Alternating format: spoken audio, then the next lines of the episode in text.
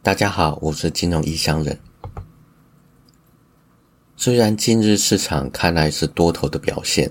但是有一些反向因素存在。这边说的反向，大部分指的是压抑上涨的力道。市场行情总是要经过多空两方的较量之后，才能出现涨跌。有反向因素，不代表一定会产生立即的下跌，不要误会了。首先就是最近加拿大央行在两次按兵不动之后再次升息，引发市场提高 Fed 六月升息的几率和压注。而 AI 相关类股的领头羊辉达。则是在市场传闻，罗斯柴尔德家族认为 AI 过热，做了部分获利了结，而股价下跌。另外，上周又提到日经指数重回三万大关，到了六月五号更是站上了三十三年以来的新高三万二。虽然这是好消息，但也开启了另一个变数：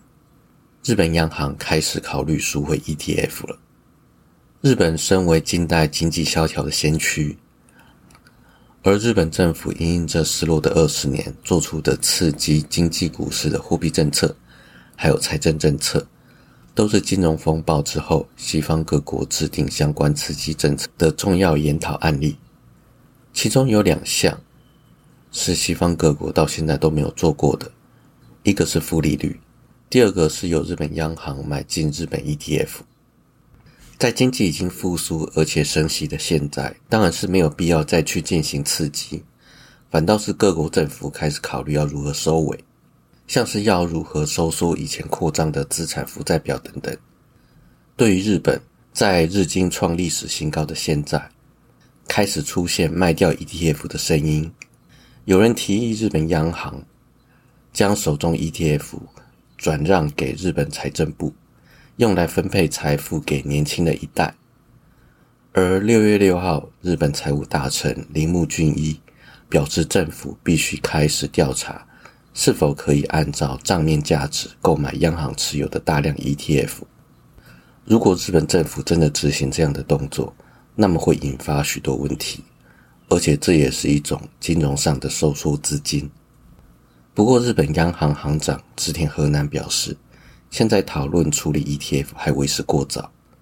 当通膨目标实现的时候，将会在政策会议上讨论处理 ETF 的具体细节，还有披露相关的资讯。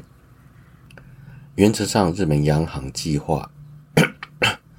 原则上日本央行计划以市场价值，而不是用账面价值来出售 ETF。但不管。但不管怎么说，一个国家政府手上有超过全国百分之五十的 ETF，这件事是很不健康的。政府的一举一动都会深深撼动 ETF 市场。摩根大通分析师曾经说过，如果日本央行希望以不扰乱市场的速度来抛售 ETF 的话，那么日本将需要一百五十年来清空手上的 ETF 部位。另外，也有投资经理人认为。日本央行现在不能买，否则股票肯定会下跌，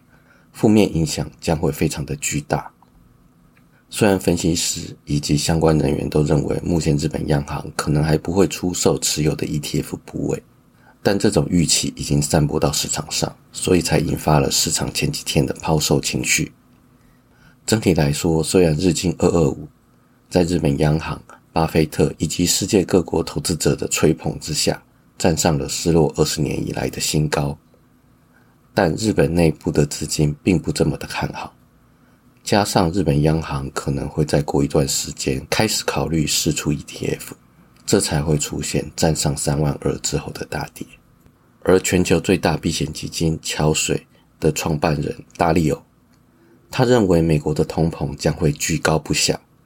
同时实质利率会上升。他说。我们正处于一场大循环债务危机的开端，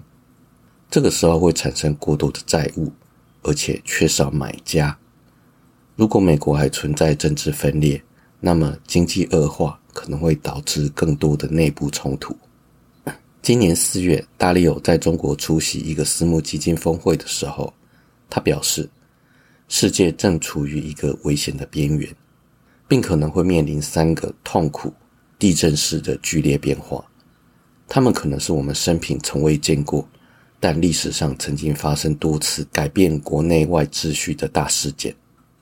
这三种剧烈变化分别是：一、巨额债务的货币化，各国央行通过印钞票跟发行货币来购买这些债务，这就是我们现在看到的金融体系发展。第二个剧烈变化是我们一生中看到最大财富跟价值观的鸿沟。有这些引发的巨大内部冲突。第三种剧烈变化则是世界大国的冲突。达里欧指出，以上这三种力量现在都达到了自从一九三零年到一九四五年以来的最大程度。历史显示，这三种力量如果叠加在一起，就会导致动荡的过渡时期，进而演变成各国国内还有世界秩序的剧烈变化。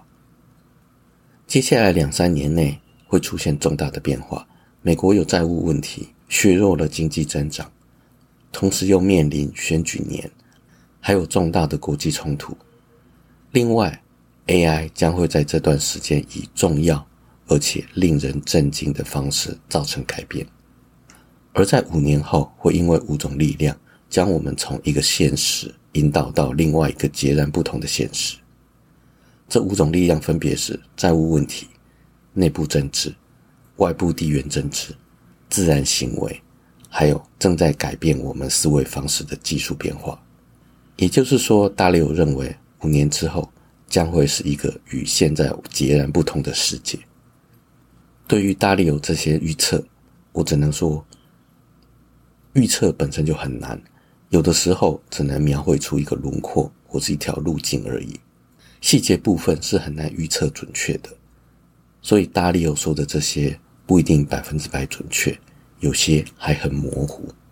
他说的通常需要很长时间才会实现，而且在这当中甚至有可能会出现趋势上的转变。所以先朝他说的方向做个准备就好，不要把它当做明天就会发生的剧烈变化，心里有个底，把这当做有可能会发生的一种未来，这样就好了。好了，我是金融异乡人，今天就先到这边，拜拜。